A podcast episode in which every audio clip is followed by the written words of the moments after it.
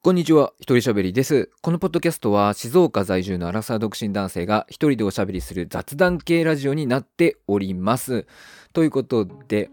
えーそろそろ花粉症の時期ですね、えー僕は基本的に花粉症なので、まあ、こうやってね、ポッドキャストの、えー収録とかをするときに、まあ、鼻が詰まって鼻声になったりとか、あとこう鼻をすするね、音とかが入っちゃったりして、結構苦労するので、花粉症の時期は、うん、なかなかめんどくさいなっていうふうに思うことが、えー多いんですけれども、まあ、今後ね、これからちょっと鼻声で調子がおかしかったりとか、えーもしかしたらまあできるだけね、こう編集でカットするんですけれども、鼻をすすったりするね、なんか音が入ってちょっと不快なね、思いをさせてしまうんじゃないかっていうね、感じがしているんですが、まあ嫌な時期が来るなっていう風な気がしています。で、今回のね、何を話そうかなっていう感じなんですけれども、まあ前回にえー引き続き、まあ、前回ですね、僕はスキンケアについて、えーちょっとね、熱く、ちょっと熱く、えー語ったんですけれども、まあちょっとね、その延長線上で少し話していこうかなっていう、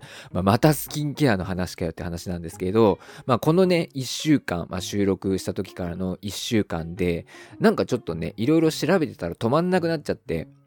で、いろいろ試してみたいなとか、実際にこの1週間で試し始めたこととかが、えーあるんですけれども、まあそういう話をちょっとしていきたいなっていうふうに思います。まあなんかこう最近ハマっていることの話ですね。だからね。はい。で、前回は、あのーなんかこう、これだけ伝えたいっていうことで、えーすすぎ、洗顔後のすすぎってめっちゃ大事じゃねえかっていう話をね、して、実際に僕はめちゃめちゃこう、ね、泡で洗顔したら、その洗顔量をしっかり落とすために、もう5分ぐらい時間かけてすすいでますっていう話をね、まあしたんですけれども、まあ今回はですよ、今回の、えー僕のトークテーマというか、そのメインになる話がですね、えー化粧水不要論。まあ、要は化粧水は必要なのかどうかっていう話ですね。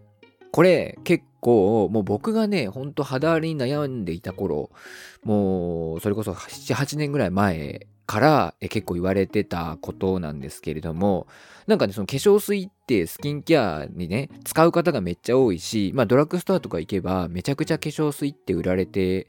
いいるんですけど、まあその化粧水があのスキンケアにおいていらねえんじゃねえかっていう、えー論調が結構あったんですよね。まあ要で、まあ僕が一番最初に目にした理論としては、その角質層っていうのがあって、人間の肌にはね。で、その角質層がもう0.02ミリ、もうあのラップ1枚分ぐらいの厚さしかないから、そんなところに化粧水ね、ブチャーってつけたところで、ほとんど蒸発するし、その蒸発するときに、その肌内部、肌内部の水分も一緒に連れて蒸発しちゃうから、化粧水なんかつけない方がいいと。で、クリームとかをつければ、クリームって結局水分と油分が合体したものなので、簡単に言うとね。えーなので、そのクリームの水分だけで十分足りると。その確実そうなんて薄いところに、あの水分を入れるっていう意味では、もうクリームだけ十分足りるから、えー化粧水なんかいらねえよ。むしろつけない方がいいよって言ってるなんか人たちがいたんですよね。で、なんかそこからしばらくして、あの NHK の試して合点っていう番組があるんですけど、そこでなんかこういろいろこう、なんだろう、スキンケアアイテムを使っているなんか美容マニアみたいなね、40代の人よりも、あの、クリームを塗っている、えー70か80歳くらいのおばあさん、おばあさんの方が、えー肌の水分量が多かったっていう内容の、えーものを放送していたっていう話。実際に放送していたと僕見たことがないんですけど、映像を。えー放送していたっていう話があったんですよね。で、あの、そのクリームだけを塗るっていう、スキンケアに化粧水を省いて、クリームだけを塗るっていう方法を合点塗りっていう風な、えー表現を使って、ちょっと美容界隈では、あの、言われて、初めて、言われていたんですよね。なんかそういうのを僕を見て、あ、じゃあ化粧水いらねえのかなみたいな、いう風に思い始めて、で、まあそれにちょっとこう追い打ちをかけるような感じで、まあその化粧水っていうのを売ってるのは日本だけだと。で、私はフランスに住んでいたけど、フランスで化粧水なんか見たことないよとか、ヨーロッパでは化粧水なんてほとんど売ってないよ。日本だけだよ、化粧水なんか売ってんのはって言ったりもなん言われたりなんかもして、あの、化粧水本当に必要なのかどうかっていうのを、まあ、疑問視する声が、えめちゃめちゃなんかその当時くらいからね、出てきていたんですよね。で、僕も、えー、かなりその辺を信じて化粧水いらねえんじゃねえかって思って、えー、当時化粧水使ってたんですけど、えー、使わなくなって、まあ、クリームとかをだけ塗る。まあその方が簡単だったっていうのもあって、まあ、クリームだけを塗ったりするケアをしていました。で、えここ2年か3年くらい前に、その化粧水不要論っていうね、言葉がもうバーってこうちょっと美容業界を、美容業界っていうか、なんかこう美容のそのなんか YouTube とかブログとかをこう賑わせるようになった、えー、決定的な出来事っていうのがあってそれがあのメンタリストの DAIGO さんがあの自分の YouTube チャンネルでその化粧品高級品使うのはほぼ無意味だというタイトルでねサムネイルで、まあ、あの動画を出していてでどういう内容だったかっていうとそのアメリカ皮膚科学会っていうところが化粧水とクリーム、まあ、どっちを先につけた方が効果的かっていう研究をしたと。で、結果から言うと、化粧水を先につけようが、クリームから先につけようが、えー、水分量、肌の水分量は変わらなかったと言うんですね。ただ、あの、化粧水だけをつけた場合っていう時だけは、肌の水分量は最初は良かったんだけど2時間もするともその元の状態よりもより乾燥しちゃってるみたいな感じになると。でクリームだけっていうのは、えー、他の化粧水とをつけてクリームとかっていうのと変わらなかったっていうんですね。だから結局化粧水っているのっていう。クリームだけつけた時と化粧水つけてクリームつけた時とクリームつけて化粧水つけた時は一緒なんですよ。でも化粧水だけをつけた時は2時間は良かったけど2時間以降もどんどんどんどん肌の水分量が減ってっちゃってるっていうことで化粧水これなくていいよねっていうクリームだけで化粧水とクリームつけた時と同じ効果なら化粧水なくていいよねっていうだから、えー、まあ、クリームだったりとかオイルワセリンとかねそういうのを、まあ、使って保湿すれば、えー、十分ですよっていう内容の動画を出されてしたら、まあそれを、まあなんだろう、影響力のある方なんで、まあそれを真に受けた、真に受けたったらおかしいですけど、それをなんか、あの、あれだこうだ言って広める人たちがま出てきて、まあ、化粧水いらない、クリームだけでいいっていう、あの、話が、まあここ最近で一気に広まるようになりました。で、まあ僕も、あえてこう化粧水を使わないっていうことを、まあ、していて、まあ、油分のみ、えー、クリームだけ、ワセリンだけ、あと、乳液だけとかね、そういう風なケアをもうここ数年ずっとしていたんですけど、どうもね、どうも、うん、いいような感じはしなかったんですよ、ぶっちゃけ。なんか、うん、ぬるっとする。例えば、まあ、クリーム塗ったら、ぬるっとするんだけど、肌表面は。なんか、突っ張り感があるというか、うん、表面的にはテカテカなんだけど、なんか内側はなんか肌が硬くなっているような気がするみたいな感じがずっとあったんですよね。でもそれをもう6年も7年も続けてたんで、まあ今更変える気がなかったというか、まあ、化粧水いらないもんだっていうね、風に思ってずっと生きてきていたんですが、ここ最近になって結論から言うと僕は化粧水というものを使い始めました。はい、化粧水というものを使い始めるようになりました。それは、えー、なんかね、たまたま化粧水があってですね、うちに。あのー、妹が使っているね、ものなんですけれど、化粧水がありまして、それをちょっと使ったところ、まあ、なんか、いつもよりも明らかに肌のこう、突っ張り感がない。まあ、化粧水つけて乳液をつけたんですけど、いつも使ってる。明らかにこう肌の突っ張り感がなくて、肌のこう、なんていうんですか、感触が良かったんですよね。おおと思って。で、ちょっと化粧水つけた方がやっぱいいのかなって思ってたんですよ。で、スキンケアについてちょっと調べてるうちに、あの YouTube で、え、ともり新先生っていうね、女性のあの綺麗な、えー、42歳らしいんですけど、女性の女医さんのね、チャンネルがあって、その方がですね、化粧水不要論について、えー、語っている動画があったんですけれども、そのね、化粧水をつけなくていいっていう研究っていうのは、アメリカとか、まあヨーロッパの方の研究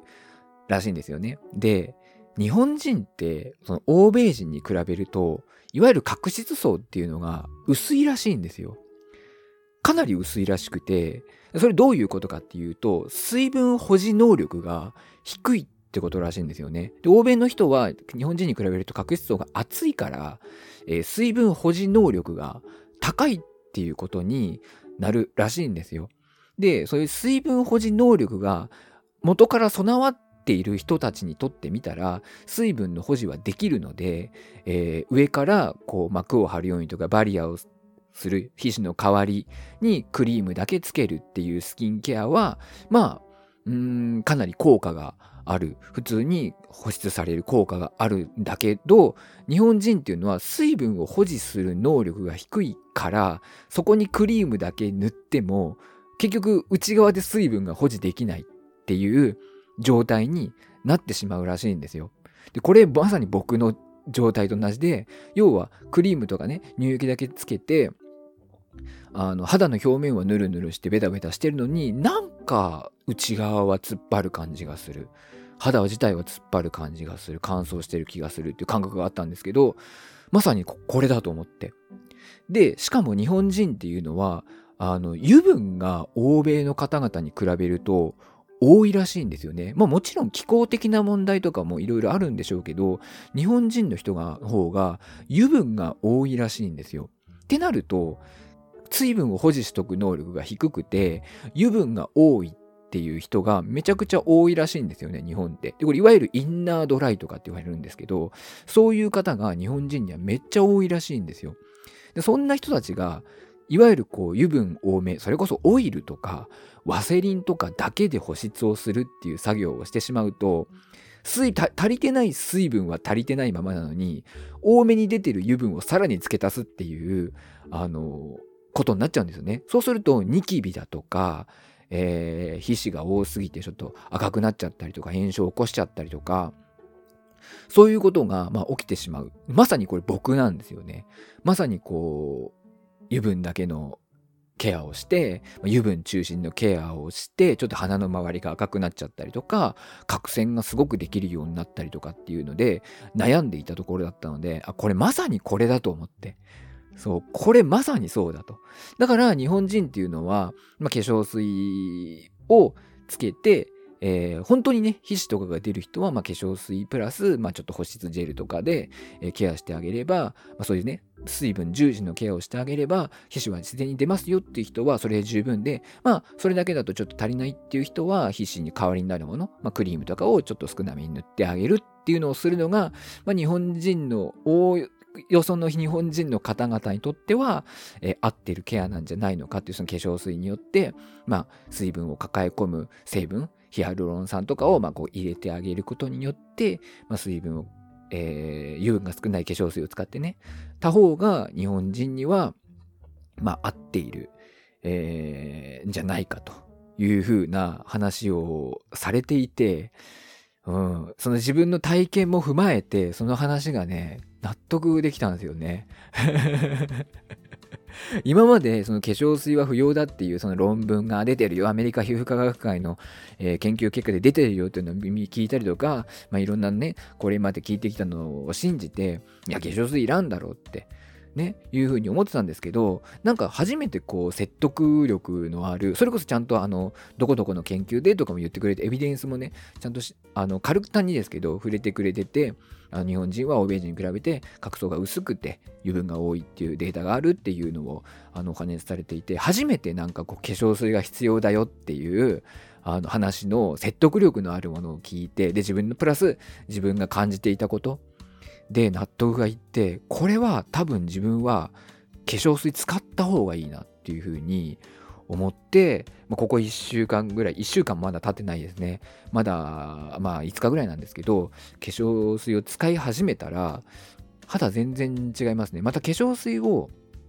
使うことによって今までやっぱ乳液とか塗っちゃうとなんかベタベタすごいしてたんですけどそのベタベタもちょっと和らいだ気がするし何よりこう肌の突っ張り感みたいなものがなくなりましたね。で、えー、化粧水だけってっていうのもちょっとやってみたんですけど化粧水だけだとちょっと乾燥するし化粧水プラス保湿ジェルっていうのもやったんですけどそれだとやもうちょっと僕は乾燥を感じちゃうというか肌がちょっとピリピリしちゃうってピリピリというかまあ乾燥してる感じがしていたのでしたのでやっぱ油分を付け足すっていうことは必要だなって思ったんでちょっとこれからは化粧水で、まあ、水分をえー、与えてお,、まあ、お肌の角層を潤しつつ、えー、油分をちょっと足していこうかなっていうふうに思っています。だからまあそれをベースにちょっといろいろ試していきたいなっていうふうにまあ考えているんですよね。だから、えー、いわゆるこう化粧水不要論っていうのはね、えー、まあ化粧水いらないよ。クリームだけでいいよって言われた方が、まあ圧倒的に楽じゃないですか。ね、化粧水つけて、えー、これつけてあれつけてって何ステップも踏むよりも、えー、クリームだけつけた方がつけつければいいよっていうワンステップの方が明らかに楽じゃないですか。か僕はなんかそっちの方をやっぱ信じたかったんですよね。楽な方をちょっと信じたかったというか、まあ、もちろんその化粧品、スキンケアってあれこれするからいいってもんじゃなくて、シンプルな方が当然いいんですけど、肌に負担にならないからね。うん、でもなんか、クリームだけつければいいっていう、なんかこのん、何を信じるかっていうよりはなんか信憑性があることを信じるっていうよりはなんか信じたいところを信じてたのかなっていうふうに、うん、なんか思ってていてそのともり先生の動画も多分5ヶ月ぐらい前の動画だったりするのかな？っていうのもあの結構見てたつもりなんですけどあんそこだけなんか見てなかったりとか、えー、していてなんか情報が偏ってたのもなんか僕の頭の中でなんか考え方が偏ってたからなのかなっていうふうに思いましたしあとね僕があのよく見てるなんか化粧品の分析とかやってる和之助さんっていう方がいてその方の YouTube チャンネルもですね、えー、なんか振り返って見ていたらちゃんと言ってましたね。この日本人っていうのはあの角層が薄くて油分の量が多いと。だからその化粧水は必要ないっていう人もいるけど日本人が化粧水を好む理由っていうのもちゃんとエビデンスであると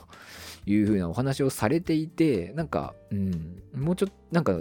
もうちょっと早く気づけばよかったなっていうふうに思いました。まあ、自分自身も違和感を感じていたのでね。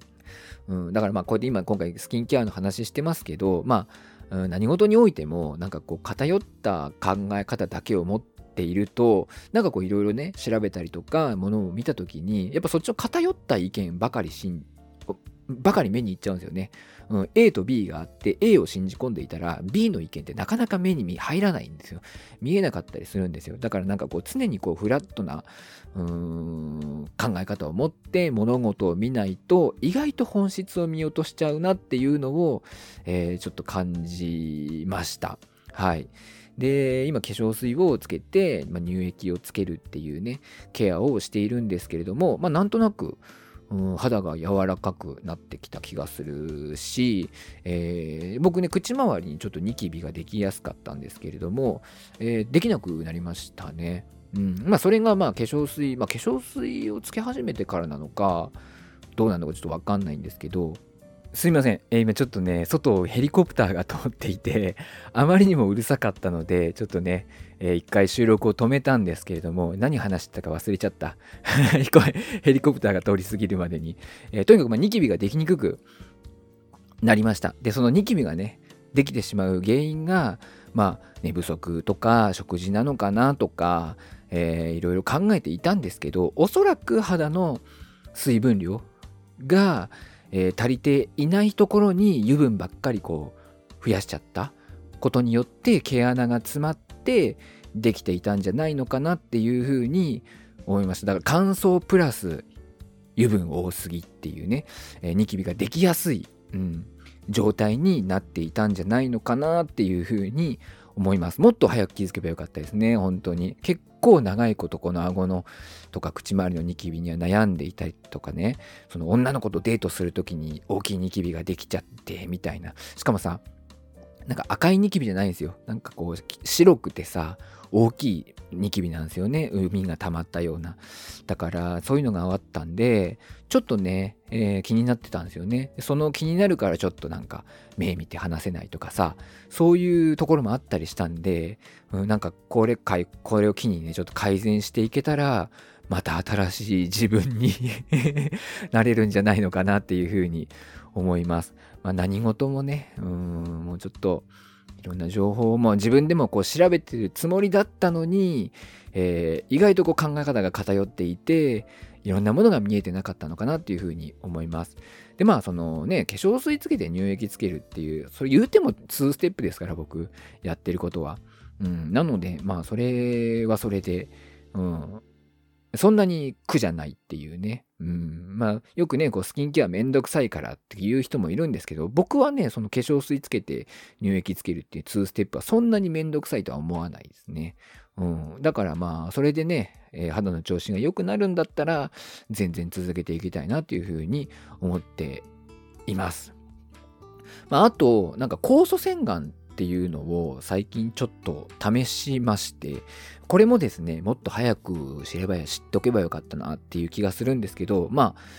なんだろう、なんか酵素洗顔ってめっちゃ高いものだと思ってたんですよね。高級なものだと思ってたんですよ。勝手に。そしたらなんか意外とね、ドラッグストアで簡単に買えるって、まあそんなに値段も張らないっていうことを最近知って、で、僕が買ったのが、えー、30個入りで、まあ、交差線がね、よくわかんない人に30個って言われてもわかんないと思うんですけど、なんか30個パウダーが、パウダー入りのなんかね、あの、なんていうんですか、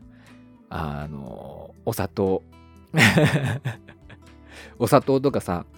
あの、ミルクが入ってる、コーヒーに入れるさ、ミルクとかが入ってるようなさ、えー、やつにさ、粉が入ってて、それがね、それが30個入ってるんですよ。で、1800円ぐらい。1ヶ月分ですよね、大体。毎日使ったら。1ヶ月分で1800円くらいのやつを買ったんですけど、それは、あの、先ほども言ったその YouTube チャンネル、見てる YouTube チャンネルがいくつかあるんですけど、そこを全部でおすすおすすめしていたというか、まあこれ、交差線が長かったらこれがいいですよっていうので、全部で紹介をしていたやつだったんで、プラス、まあ、その僕が買いに行ったドラッグストアでも、なんか一番押されてたというか、一番プッシュされてたんで、まあそれを買ってきたんですね。で、まあ、えー、ちょっと使い方を改めて見ておこうと思って、いろいろ見てたら、なんか田中みな実さんが毎日使ってるオバジってやつなんですけど、えー、田中みな実さんも毎日使ってるっていうね、らしくて、うん、田中みな実が言うなら間違いないだろうっていう まあ、さらなる確信を得て、まあ、使ってみたんですけれども、うん、まあ、確かに普通の洗顔よりはこう角質とかが取れてる気がしましたね。あの僕結構鼻とか、えー、に角栓が溜まってたんですよ、ずっと。すっごい傷それがもう何年もそれが気になってたんですよね。でもなんか、普通のね、こう洗顔だけで取れるみたいなことをさ、こう言うんですよ、世の中は。取れてねんのかな、これみたいな。取れてるとは思えないぞって思ったんですけど、酵素洗顔したらね、確かにちょっと取れてる気がするみたいな。まあ、もちろん1回でごっそり取れるわけじゃないっていうのは、もちろん分かったんですけど、もう1回目からね、もう取れてる気がするなっていう。ただ、まあ、ちょっとこう、肌に負担がかかってるような感覚もしたんですよね。えー、なので、あのー、ちょっとね、毎日はやめておこうかなって。僕、こういう時って大体毎日やりたくなっちゃうんですよ。大体ね、やりたくなっちゃうんですけど、まあ、こういうので調子乗ると、大体肌荒れするっていうのをね、僕の経験上分かっているので、えー、一応1日おきにしようかなと思ってます。で、この収録の段階ではまだ1回しか使ったことないんですよ。でこの今日の、ね、夜使おうかなと思ってるんですけど、うん、あのー、ちょっと1日おきで使ってみて、まあ、2ヶ月間使ってみて、まあ、変化があればいいなっていうふうに思っているんですが、まあ、使っていけばそれなりにはなるのかなっていうふうな気はしています。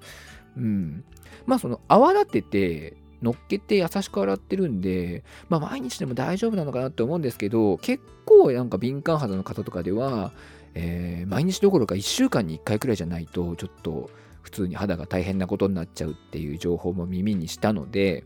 うーん、一日おきに使って、まあ、様子見ーでいきたいなっていうふうに思ってるんですが、まあ、ちょっとね、鼻がザラザラしてるとか、肌がザラザラしてるなっていうのは酵素洗顔やってみたらいいんじゃないのかなっていうふうに僕は思いましたね。僕もっと早くやればよかったって思った。まあそんな感じで僕自身ちょっと最近スキンケアに改めてスキンケアのこととかちょっと学びつつですね、えー、まあ、知れば知るほどこういろんなちょっと試してみたいなっていうことも、えー、いろいろ増えてきてなんかね、昔悩んでいた頃は、本当になんかやっぱ情報が少なかったですね。今と比べて。それこそ6年、7年ぐらい前も結構ね、インターネットで調べてたんですけど、なんかね、やっぱね、ピンとこない情報が、うーん、多かったっていうか、結局、なんかこう、ちょっと高めの化粧品を買わせること前提で、なんか語られてるみたいな、えー、情報ばかりで、いまいちピンとこないものが多かったんですよね。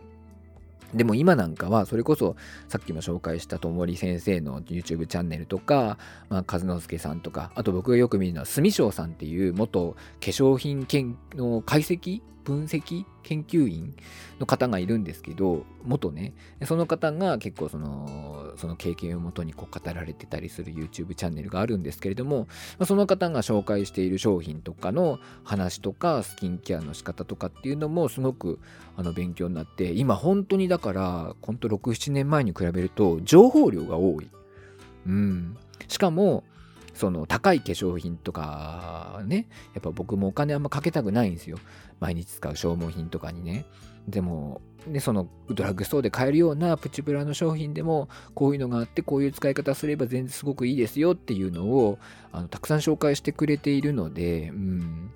あのすごく参考になっているしなんか多分ね昔も僕同じようなことはしているはずなんだけど今の方が全然あの